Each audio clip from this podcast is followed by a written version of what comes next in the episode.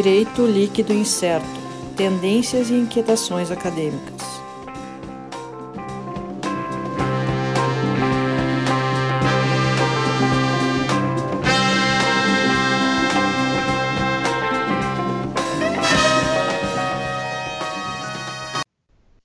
Olá, pessoal. Estamos então de volta com mais um episódio do podcast DLI Podcast Direito Líquido Incerto. Né? Já lembrando para o pessoal seguir lá nas nossas redes sociais, arroba DLI Podcast no Twitter, canal do YouTube também, onde pode acompanhar os nossos episódios com, com vídeo também. Uh, mantendo aí a nossa nossos dois últimos meses uh, gravações por Skype, né? Cada um na sua casa. Uh, nos nos priva um pouco, às vezes, algum contato entre nós, né? Mas também nos possibilita uh, trazer mais convidados uh, uh, que não estão tão próximos, né? Em, como é o caso de hoje. estamos aqui, né? Cada um na sua casa. O Sérgio Gilé. Olá, pessoal. Alisson Capelari. Olá a todos, boa noite. E também eu, o Sandro Moraes, o nosso time de sempre, né? E hoje, eh, como eu falei, a nossa convidada hoje, que está em São Paulo, é a professora Ilene Noronha, na, Najarian. Ilene, Ilene Noronha Najarian. A gente já tive uma dificuldade na pronúncia aqui, mas já, já acertamos antes. Uh, a professora Ilene ela é doutora em Direito Comercial na USP, professora na Fundação Getúlio Vargas e editora na revista de Direito Bancário da, da Magister, né? se não estou enganado. E, professora Helene, um prazer tê-la aqui com a gente. A gente vai conversar um pouco sobre essa, a questão de novas tecnologias no mercado financeiro, né? Pensando muito uh, a utilização de, de, de, sistemas automatizados, informatizados, né? Para no, no mercado financeiro e a possibilidade de, de utilização ou, ou a forma de controle até para lavagem de dinheiro e utilização indevida desses ativos financeiros. Professora Helene, muito bom, obrigado pela presença aqui. Uh, gostaria até de introduzir para a gente um pouco como é que tá, como é que a CVM está lidando com esse tipo, com essas, uh, uh, essas tecnologias inseridas ali na, na no, no mercado financeiro. Olá, boa noite, boa noite a todos. Obrigada, Alisson, pelo convite.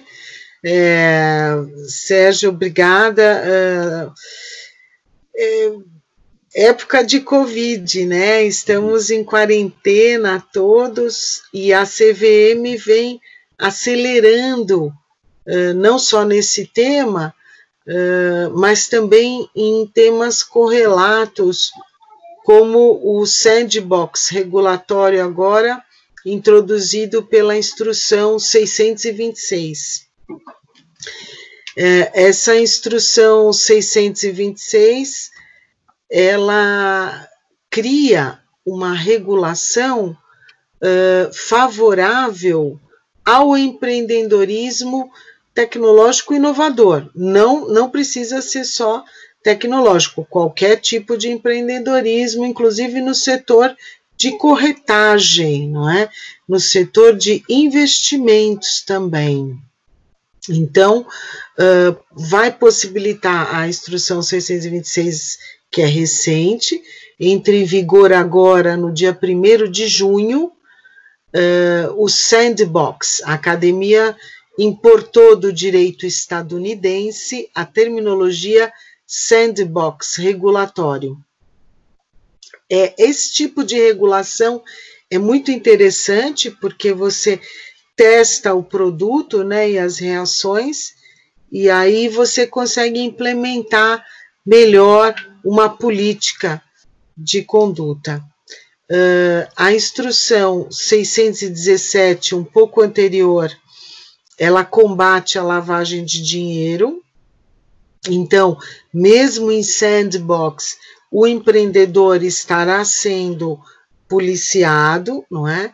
Assim como uh, nas atividades de open banking também estão sujeitas a 617, a instrução uh, no âmbito da CVM 617 e no âmbito do Banco Central, a, a regulação recente de Open Banking vai ao encontro uh, do regime jurídico internacional, não é? Que começou com FATCA, Know Your Client e as regras de compliance dessa automação, essa revolução tecnológica que está acontecendo com os investimentos e com uh, a carteira financeira das empresas, dos grupos societários.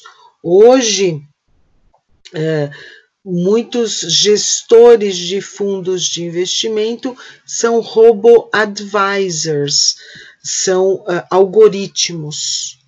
Então, vivemos a era dos algoritmos. Os algoritmos para controle, inclusive, de uh, ganho de capital e fornecendo dados para os órgãos reguladores. A CVM também, em razão do Covid, e aqui eu devo sempre fazer o disclaimer de que eu falo como professora, como vocês me anunciaram, e não como procuradora da CVM, porque eu trabalho lá pela AGU, como procuradora federal.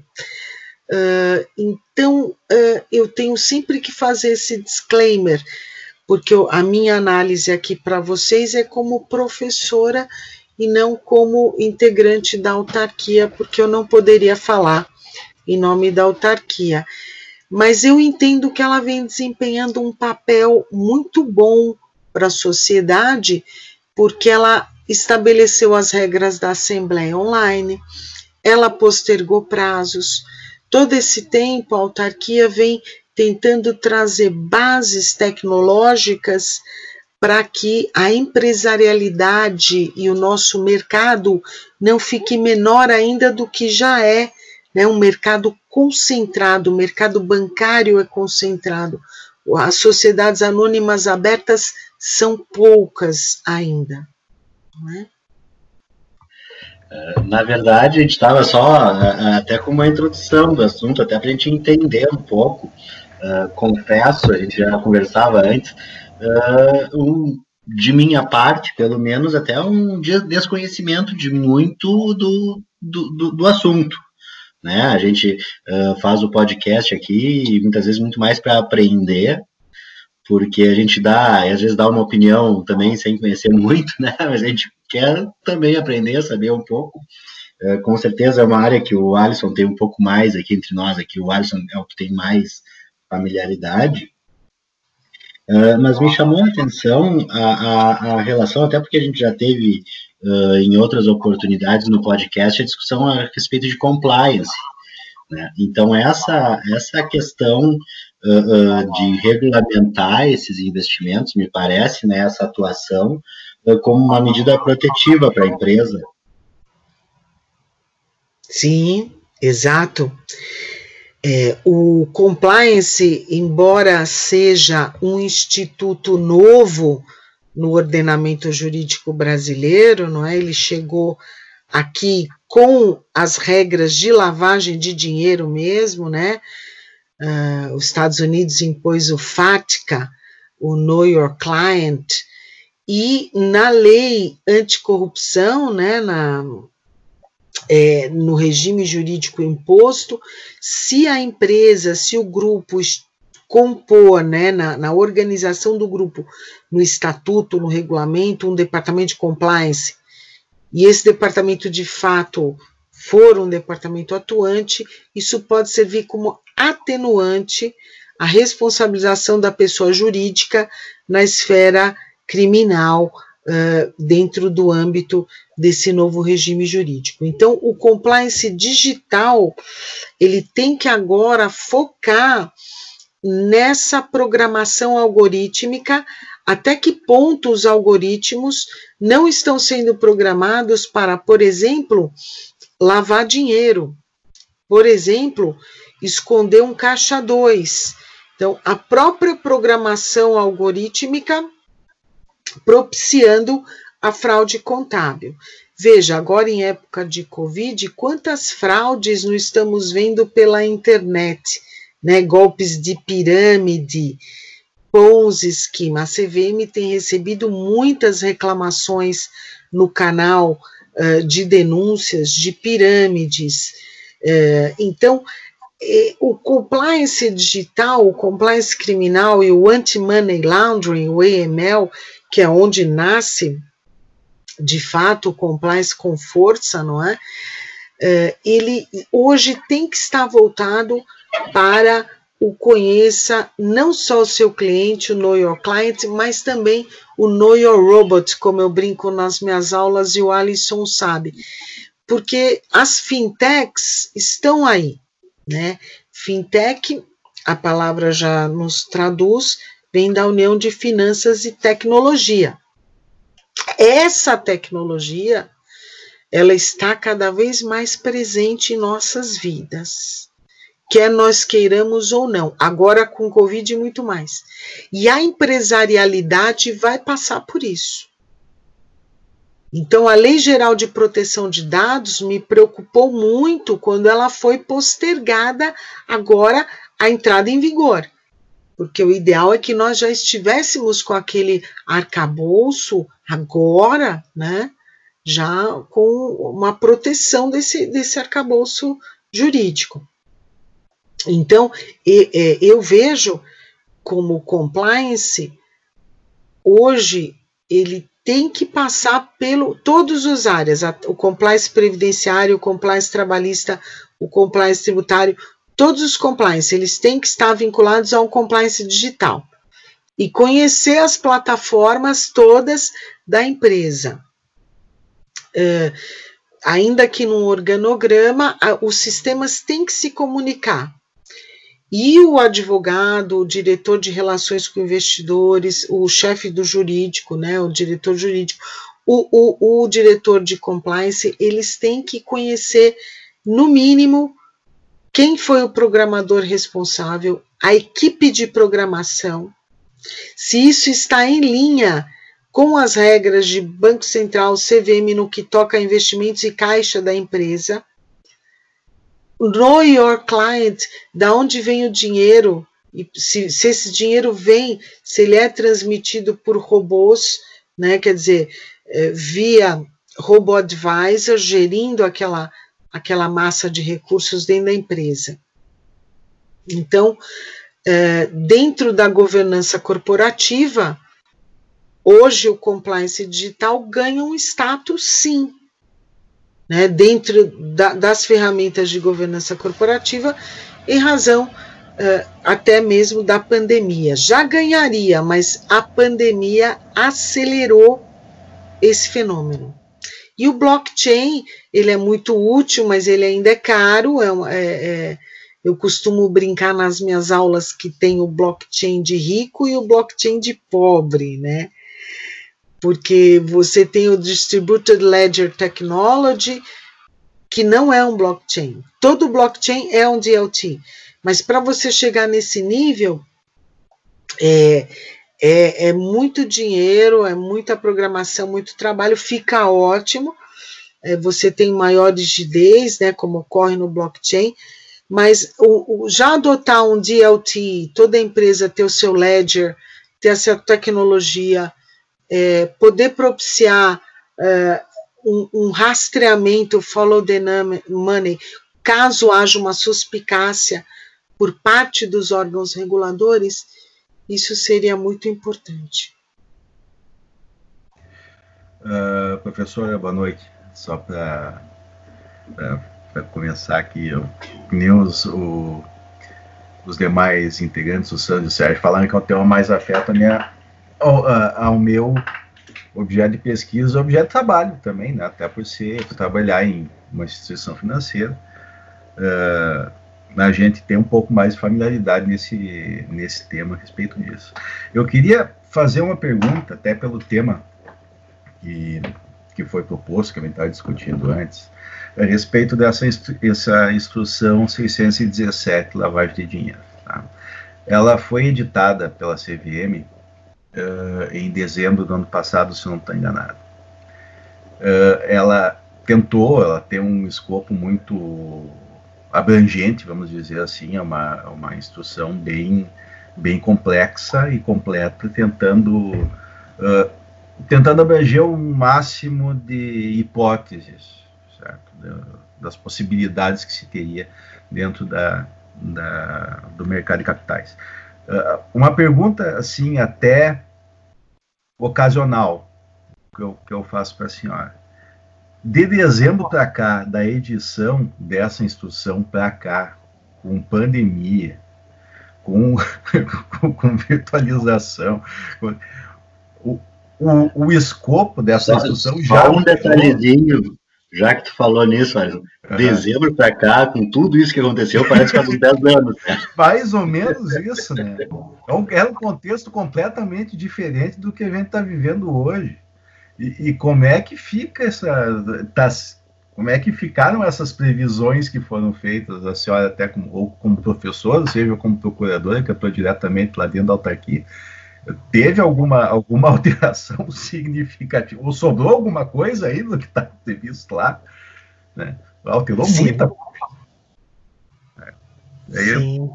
sim, porque dá, dá para se ver que se tentou esgotar ao máximo as legislações de, de, de lavagem de dinheiro, elas provêm de tratados internacionais, cooperação internacional, mas eu não sei se tinha dentro dentre as, as origens, os convênios, os outros tratados, alguma previsão de pandemia ou alguma coisa assim.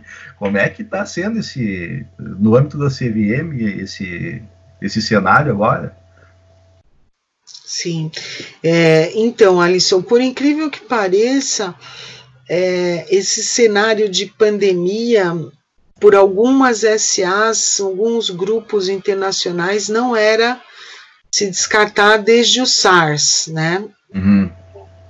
Uh, mas uh, aqui no Brasil nós infelizmente não estávamos nenhuma SA de fato e a CVM teve que emitir algumas instruções, orientações também para as sociedades anônimas eh, descortinarem isso, colocarem no balanço nos seus formulários de referência uhum. é, o impacto é, da pandemia do Covid na, no seu faturamento, no seu dia a dia. Então, a, agora, o próximo formulário de referência do ano que vem, 2021, isso vai estar tá bem é, incorporado já, né? Porque foi no início do ano. O ITR agora, o primeiro ITR, se você olhar, algumas empresas já entregaram com uh, os destaques ao Covid-19. E o anti-money laundering foi tão importante, veja essa operação, eu não sei se é verdade, mas a Polícia Federal hoje, não é? Com recursos da saúde, né, no governo do Rio de Janeiro. Então, uh, uso de empresas uh, de fachada, depósitos, todo esse follow the money, que é seguir o dinheiro, tudo isso é, é, uma, é uma tecnologia, um know-how que ele vem, veja, a 617 ela substituiu a 301, a 301. Então ela já estava bem atualizada, um pouco em linha com os países do primeiro mundo. Então, vai sim, Alisson, vai continuar ajudando, ela está em pé, só que eu acredito que ainda precisaria de uma melhoria como eu disse, na questão do Know Your Client, dessa regra de compliance eh, societário e eh, bancário. Começou no bancário, agora nas sociedades, que é conheça o seu cliente, conheça o seu fornecedor, né, conheça o seu stakeholder. Então, nós temos que passar a incorporar também o conheça o seu robô. Não é que eu costumo brincar no your robot, mas não é robô, é o algoritmo, né? Aquela combinação, aquela programação que a sua empresa e o seu grupo está utilizando uh, para o caixa, para o fluxo de sangue dela, que é o dinheiro. Né? O fluxo de sangue das empresas, dos países, é, o, é o, a circulação de riqueza. né?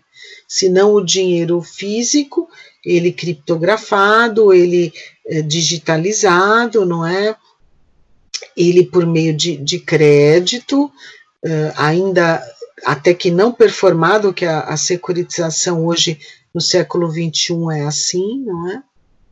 Então, essa circulação de riquezas é que está em transformação e as empresas terão que lidar com isso. Essa vai ser a economia no século XXI, acelerada em razão da pandemia. Então, a 617, respondendo sua questão, Alisson, ela ainda é boa, ela é útil, mas, a meu sentir, como professora acadêmica também, que ela precisaria atualizar. Veja, nós já estamos falando em criptoló, né, no criptodireito. Por que não pagar os seus funcionários do seu grupo com a sua própria moeda, né, criptografada, que é o que nós estamos vendo aí em alguns países acontecendo? Por que não a rede social ter sua própria moeda? Porque só o uso da moeda soberana. Isso tende a mudar. Então, precisamos estar também já preparados, e aí nesse ponto é que eu não sei se a, a lei de compliance, as leis de compliance digital de combate à lavagem estão aptas uh, para a criptoló, para o criptodireito, o mundo da criptografia. Não sei se eu respondi tua questão também. Respondeu sim. Respondeu sim. É, o dinamismo hoje na, no mercado financeiro é muito grande, o dinamismo na própria sociedade é muito grande. E com certeza, é, a gente uh, olhando uma instrução que não faz seis meses que foi editada, tem, tem que ser, ela tem que ser revista e tem que ser atualizada e tá certo, né? Isso daí. Não sei se algum dos colegas tem alguma, alguma pergunta agora para votar. Serginho, Serginho! Fala, Serginho. Oi, uh, Helene. Nossa, uh, é um lado assim que para mim está sendo muito no, muita no, no, novidade. Claro, a gente tinha ouvido falar de blockchain, de smart contracts e tudo mais, mas levar para esse lado assim mais de responsabilidade civil e criminal está sendo assim um, uma nova página que, que eu estou lendo no direito, né? E daí, né, puxando o gancho disso tudo, uh, com relação aos, aos fundos geridos por robôs, vocês têm algum número já de quantos existem? Quando começou isso? Né, qual é o panorama agora de, de, de, de aplicação, de, de evolução, enfim, desses fundos geridos por robôs? E quem se responsabiliza por isso? Quem contratou o robô, quem fez o algoritmo do robô, porque pode ter sido uma empresa terceirizada. E então, né, é, são esses meus questionamentos assim, com relação a isso, que já, que já me surgiram agora. Legal, Sérgio. Bacana. É, então, várias pessoas já passaram por essa saraivada que você passou agora de questionar, ficar pensando né, no assunto tão novo. É, há uma escola na Alemanha, uma professora de Heidelberg, que propõe a responsabilidade digital para os robôs. Assim como no passado nós propusemos a responsabilidade jurídica para as empresas. Eu acho que nós deveríamos chegar quase na responsabilidade jurídica. É, tive a oportunidade de debater isso em congressos, inclusive com o professor Demitchenko, que é uma autoridade aqui em São Paulo de direito digital, economia digital.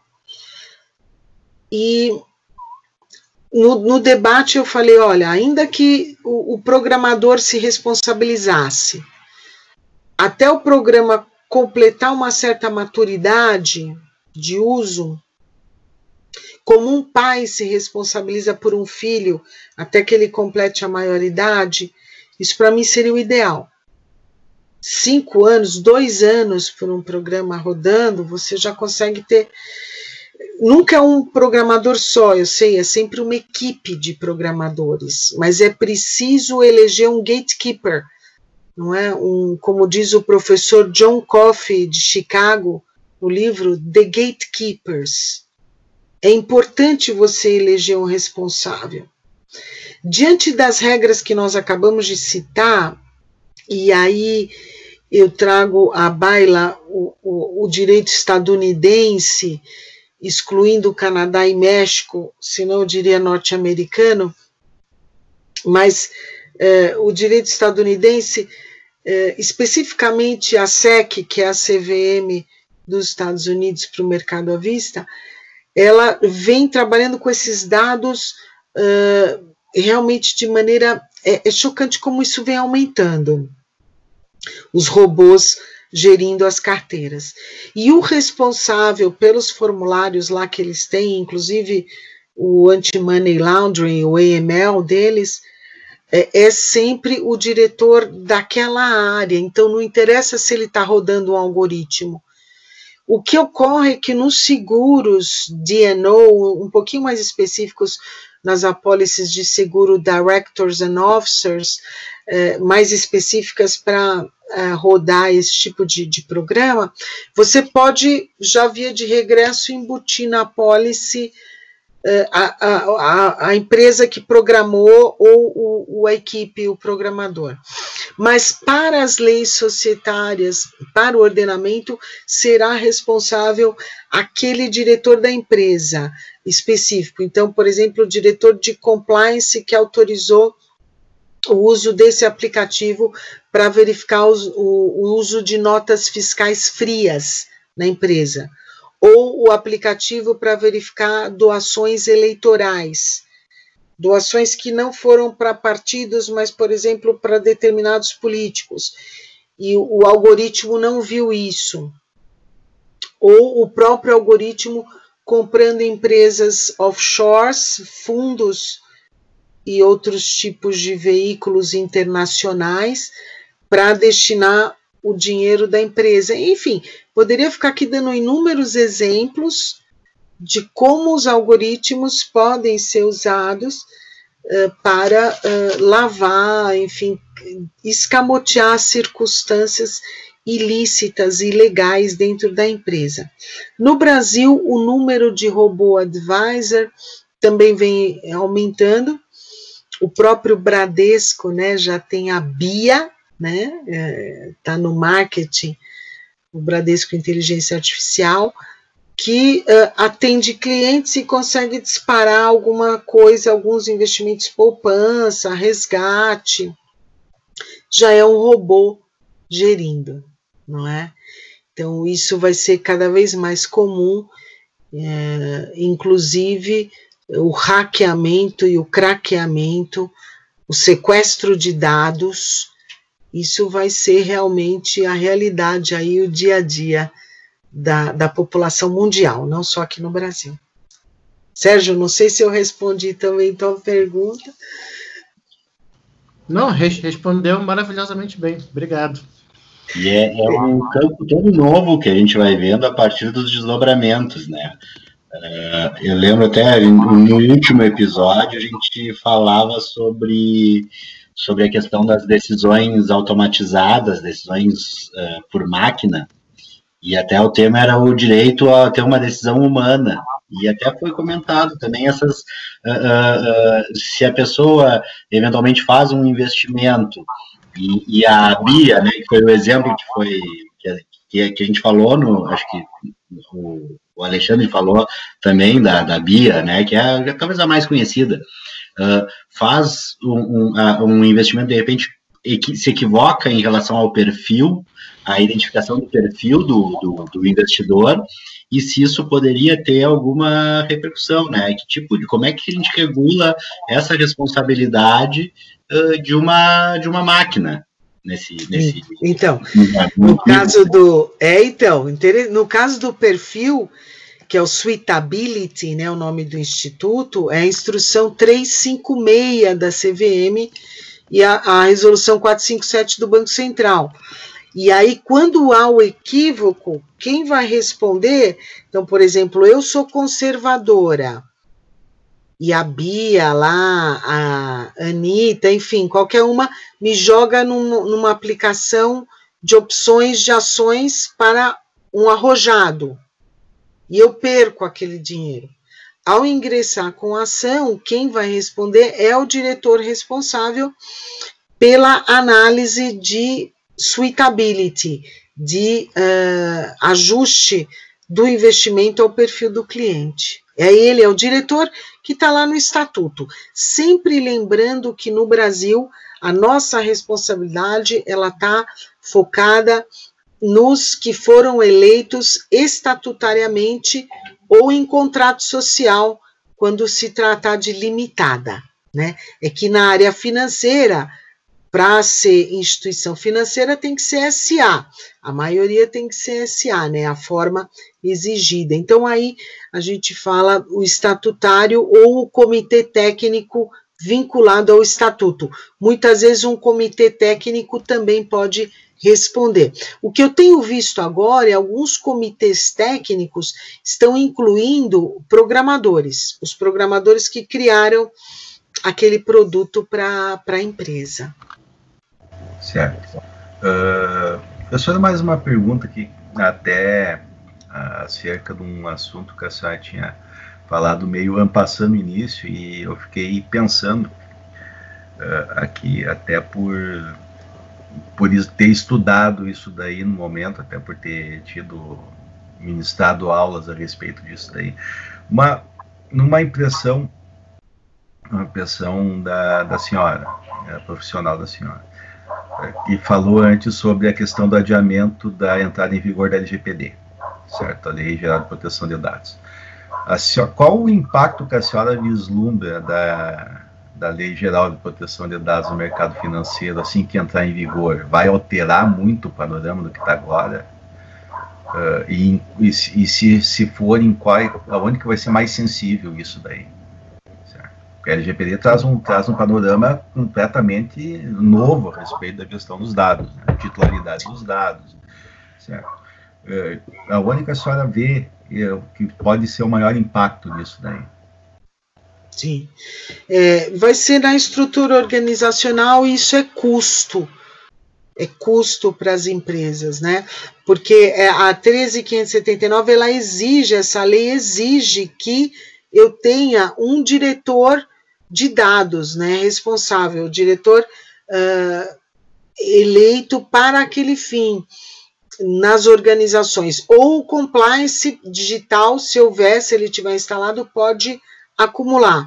E a Autoridade Nacional de Proteção de Dados, que também essa lei prescinde, é necessário aí uma uh, criação de um organismo que possa. Eu sei que o Ministério da Economia, a pasta já há trabalhos, está muito adiantado para essa autoridade nacional. E as SA, sobretudo as financeiras, elas já estão com os departamentos de compliance digital voltados para isso, uh, trabalhando uh, em cima da adequação, porque ela vai, é, uma hora ela vai ter que entrar em vigor.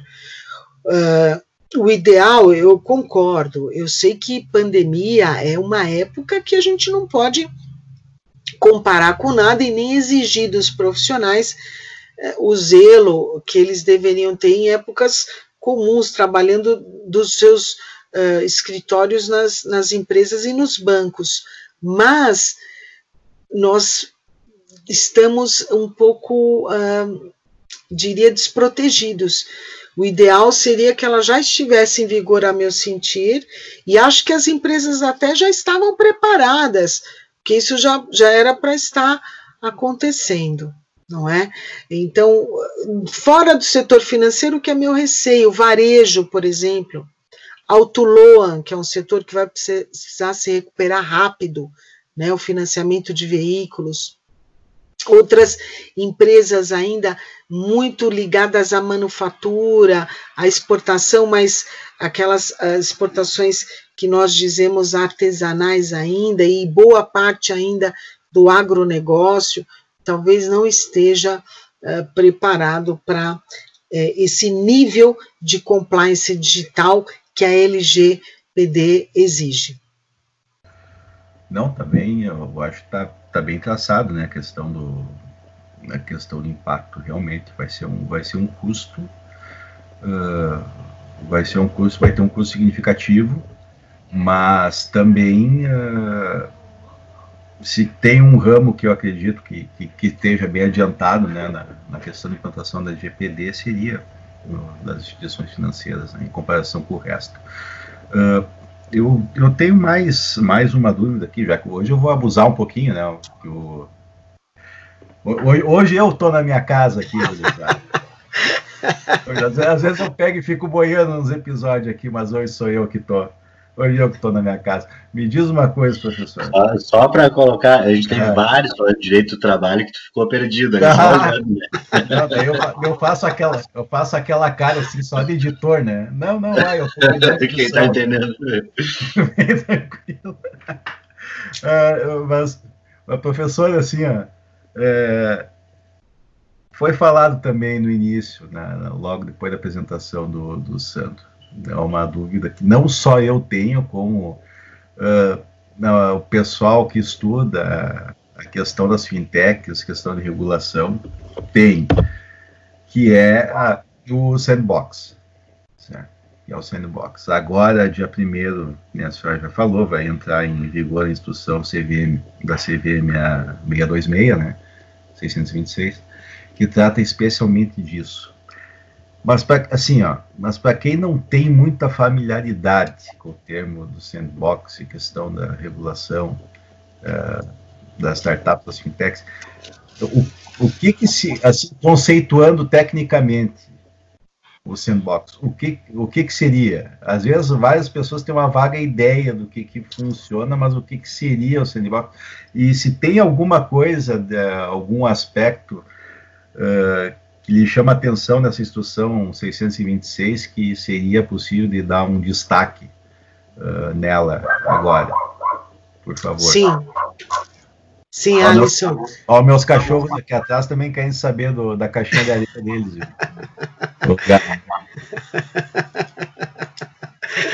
É, mas essa caixinha de areia não é para o gato fazer sujeira, não, nem para o cachorro. Se fizer, eh, dá problema sério, dá criminal, dá problema criminal. Então, o sandbox, ele é a definição jurídica que eu, eu, eu costumo empregar para ele, é de ambiente regulatório experimental. Então, o sandbox ele é um ambiente regulatório experimental. Esse ambiente ele, ele vai ser uh, arquitetado, ele será arquitetado conforme a, a, a, o planejamento, né, o business plan que o empresário traçará e apresentará para o órgão regulador cria um cenário favorável ao Open Broker.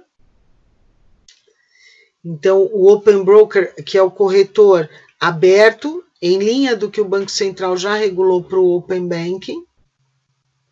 E aí ele cria um cenário favorável para a quebra de alguns mercados concentrados, é, alguns monopólios, duopólios que nós vivemos no Brasil, no setor financeiro, nosso mercado bancário é muito concentrado. Então, o brasileiro ele fica refém de um banco ou de outro, ele não tem muita saída. Uh, e o ideal é que essa regulação possa criar novos bancos. Uma das grandes falhas que eu vejo no Brasil é que o Brasil tem pouquíssimos bancos de investimento. Nós temos muitos bancos comerciais, bancos múltiplos, mas bancos de investimento especializados em fazer IPOs, ICOs, nós não temos. Como é o caso de. Por isso que no Brasil opera a Merrill Lynch, né? bancos internacionais operam aqui, porque nós temos poucos. Né? Então, talvez essa regulação traga uma capilaridade maior para dar suporte a novos empreendedores que não querem pagar tão caro pelo dinheiro, pelo crédito, né? Não podem, não querem e não podem pagar caro, né? Pelo dinheiro e pelo crédito. Então, eu gosto da 626, acho que ela veio em boa hora e para que as pessoas também não tenham medo de empreender. Ah, mas e se isso for um criptoativo? Aí eu posso ter um problema. E se o legislador entender que isto, uh, esse criptoativo é um valor mobiliário? Correto? Não sei se eu respondi, Alisson, a sua questão com relação a 626. Sim, sim. Não, tá, tá, tá bem respondido. Até a questão do, do, do sandbox, a questão da liberdade de, de ação experimental por parte do, do novo player dentro do mercado. Isso daí é um conceito novo né, dentro da regulação que é, que é trazido. Eu acho que ficou bem, acho que ficou bem explicado. Assim, é, para quem para quem é, não conhece muito aqui, está aprendendo um pouco, uh, me parece que essa, e, e, acho que é isso que é, a, ideia da CVM é abrir o mercado mesmo e ter mais competitividade. É, dentro dessa linha, essa, é, é, que vai essa resolução, é 626, né? Isso. A instrução, essa é a instrução. Então. É, 626, sim. E eu, uh, eu tendo a crer que uh, o sandbox ele deva existir também em outras regulações. Uh, eu digo SUSEP, Banco Central, a Superintendência de Seguros Privados tende a usar, uh, a Previc, no que tange aplicações para previdência privada, porque os outros órgãos reguladores também necessitam uh, pensar essa revolução tecnológica e as novas maneiras de empreender. O empreendedorismo hoje, por exemplo, pode lidar com cashback. Se você aceitar vender seus dados, eu pago uma parte de volta para você. Né? Isso antigamente poderia causar estranheza, perplexidade. Os smart contracts autoexecutáveis. Então, uh, quando que nós imaginaríamos que o contrato se executaria sozinho? Não é forçosamente. Uh, então, e, e isso tende a evoluir e, e tecnologias a propiciar a, a, com a impressão 3D também, venda de produtos, porque as impressoras 3D e a internet das coisas vai fazer parte da realidade das empresas. Então, como lidar com o Office, um pacote próprio também, não é? Uh, isso pode passar por uma inovação muito grande, como ter que uh, passar por regras da LGPD, regras de sigilo bancário, para poder operacionalizar aquele, aquela negociação, aquele contrato. E, e, nesse ponto, até a gente falava um pouco antes de iniciar a gravação sobre a, a legislação aplicável no, no mercado financeiro, né? Uma, uma legislação antiga. Então, ela necessitando dessa adaptação, é, a legislação, uh, uh, diversas vezes a gente fala aqui, ela por si só ela já, já vem atrasada, né? E, e, quando ela já é antiga por mais anos, essa mudança tecnológica nos deixa completamente perdidos aqui. A gente tem que fazer alguma coisa. Exato, é isso mesmo. Nós ficamos perdidos e, e o, o, as pessoas terão que lidar com esse mundo pós-pandemia totalmente digitalizado ah, pessoas que nunca tinham utilizado uma assinatura eletrônica estão tendo que usar, não tem saída. Lavrar uma escritura digital vai ter que lavrar. E, e essa capilaridade, essa convergência que o Ledger propicia, porque o ledger é aquele que atua sem ter um servidor central, né? Ele vai indentando de todas as máquinas. É, é, é esse fenômeno da nuvem também, do arquivo em nuvem. Isso vai passar agora a uh, ser do dia a dia. E sendo do dia a dia, nós temos que ter regras e políticas de como lidar para enfrentar essas leis antigas que provavelmente não mudarão tão cedo, porque são leis que garantem um sistema financeiro ainda muito travado. Por isso a iniciativa do Sandbox é muito boa. Veja, é uma lei da época da ditadura sendo recepcionada como lei complementar à Constituição de 88. Nós estamos falando da 4595 de 64. Como que ela pode ser lei complementar do artigo 190 da Constituição Federal da Ordem Econômica? Se ela é da ditadura, uma, uma Constituição dita, né? Será que é porque o spread é, é ótimo, né? Os juros, as regras para os bancos são muito boas ali para eles é, continuarem empresarializando uh, o dinheiro. Né? Mas a própria empresarialidade do dinheiro tem que se transformar, não é? A sociedade não aceita mais o que aceitava, correndo riscos com moedas soberanas. Veja o que, que o venezuelano fez. Ele não ficou refém do Bolívar, ele foi para o criptoativo. Não é? Então, eu entendo que isso será rápido e que até 2021 o sandbox pode nos revelar é, uma empresarialidade bem inovadora em todos os setores, não só no financeiro, mas no fármaco, é, até no hospitalar eu vejo grande evolução. A gente pode enxergar, em razão da pandemia, uma grande evolução em todos os setores. Eu estou otimista com a 626. Não sei se eu ajudei. Não, está é, sendo maravilhoso, uh, professora. Uh, eu acho que vou agora. Aproveitar, olha, vou aproveitar e vou fazer Sim. o jabá aqui da minha revista. Ó. Ela é da, ela é da Thomson Reuters. É, é, que comprou a RT, ela é a revista dos tribunais, a RT que tem 150 anos, só que essa ela é específica de bancário e mercado de capitais. Estou eu, Armando Rovai e a Eugênia Filkenstein, tocando essa revista desde 2016. Estou esperando o um artigo do Alisson, um artigo de todos vocês, hein? Eu quero um artigo ah. desse grupo para publicar aqui.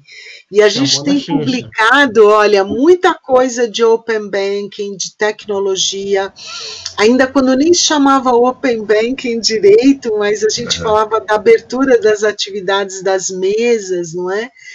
Uh, regras de Chinese Wall sendo modificadas. Então, é uma, ela é de bancário e mercado de capitais. Também tem muito ICO, IPO, agronegócio, CRA, LCA, CRI, securitização imobiliária, vocês podem encontrar aqui, tá? E aí eu, eu vou deixar então uma separada para dar de presente para o Alisson quando a gente se encontrar aí depois da pandemia, tá? Hoje, agradeço agora. O Sandro, não vai queimar e... meu, meu nome aí, Sandro. não, ó, e professora, ó. o Ó, oh, é, ah, então, então, olha aí. E professora, o seu jabá casou agora, porque eu ia justamente perguntar uh, referências para quem quer se iniciar no assunto, para quem quer entender melhor. Então, né, além da revista, que a senhora já fez o jabá e muito bem, muito bem feito, né?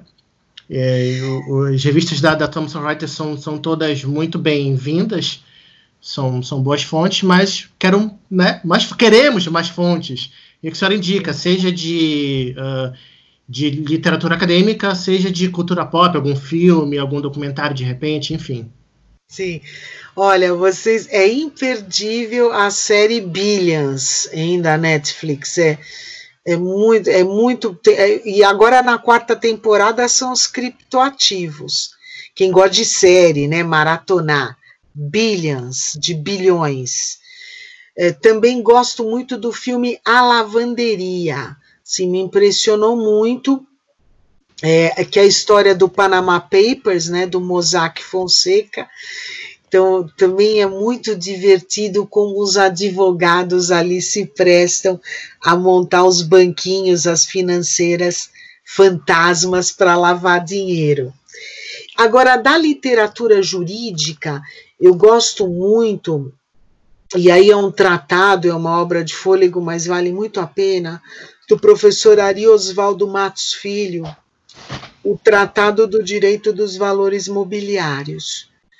Nessa obra ele fala, inclusive, do início da criptografia, do valor mobiliário digital, é, da, de uma economia digital, já digital, e, e, ela já tem um tempo que foi lançada, foi de, de um vanguardismo, e ao mesmo tempo ele, ele retraz, assim, ele traz de volta para a gente aspectos históricos importantes é, do, da mercancia, do início do mercado de capitais e do financeiro e como está hoje, por que está assim hoje. Então, é uma obra monumental, Tratado do Direito dos Valores Mobiliários, do professor Ari Oswaldo Matos Filho. E eu gosto muito, né, na, já do direito estadunidense, aquela obra que eu citei aqui, The Gatekeepers, do professor John Coffey. É Coffey com dois Fs e dois Es, editora Oxford. Lá ele fala da importância da companhia eleger um diretor responsável quando o assunto toca a proteção de dados e também proteção de recursos financeiros das empresas. Tá? Depois eu vou passar um e-mail para o Alisson, é, eu e meu amigo Isaac Costa, que também é professor aqui do IBMEC, a gente tem uma, uma coletânea, de, todo ano a gente vai acrescentando uma literatura nova num Dropbox. Aí eu vou passar para o Alisson uh, esse Dropbox, tá bom, Alisson? Certo, certo, beleza. Vai ser passado para os nossos ouvintes aqui. Professora Helene, sim, a, gente agradece muito a, a, presença da senhora aqui, ainda que virtualmente, né? Uh, talvez futuramente, ao longo do ano, se vier a Porto Alegre, a gente possa pessoalmente fazer uma conversa, né? É, mas no momento não é possível. Agradecendo muito e, e, com certeza mais uma vez aqui uma, uma pequena aula, né? Eu principalmente hoje fiquei um pouco mais assistindo, ouvindo, aprendendo um pouco, né? Uh, às vezes eu consigo interferir um pouco mais. Hoje não consegui falar muito, porque uh, realmente é um tema, para mim, muita novidade e, e abrindo uma, um campo. A gente sempre uh, uh, sai, e, e eu estou até sendo chato para quem ouve o nosso podcast, porque todo dia eu falo, a gente sai daqui para pensar mais um pouco. Né, sai para processar todas essas ideias e ver, olha que interessante, que campo de pesquisa que a gente tem, e acho que é um pouco a, a nossa ideia do podcast fomentar isso aí. Tá? Muito obrigado, já uh, retomando aqui então para o pessoal dar uma conferida lá no arroba DLI Podcast no Twitter. Esse episódio também vai estar no YouTube, uh, disponível nas plataformas ali, Spotify, uh, Deezer, Google Podcast, Apple Podcasts, enfim, várias. Muito obrigado, professora. Obrigada, meninos. Um grande abraço, uma boa semana para vocês, muita imunidade. Ah, com certeza. Para todos nós. Para todos nós. Valeu. Foi um prazer, e... foi um prazer, viu? E olha, dessa vez, lá para 2120, Uh, o DLI vai estar tá liberando, vai estar tá quebrando o próprio sigilo bancário, tá? Então, daqui a uns 100 anos, vocês esperem aí, nós vamos estar quebrando os nossos, os nossos sigilos bancários, beleza? Certo. Eu acredito nisso, sim. É, que não deve não teme, não foi isso? É. é o governador estava ontem. tá, muito obrigado, valeu pessoal, até mais. Até mais. Tchau, tchau, gente. Tchau, tchau. tchau.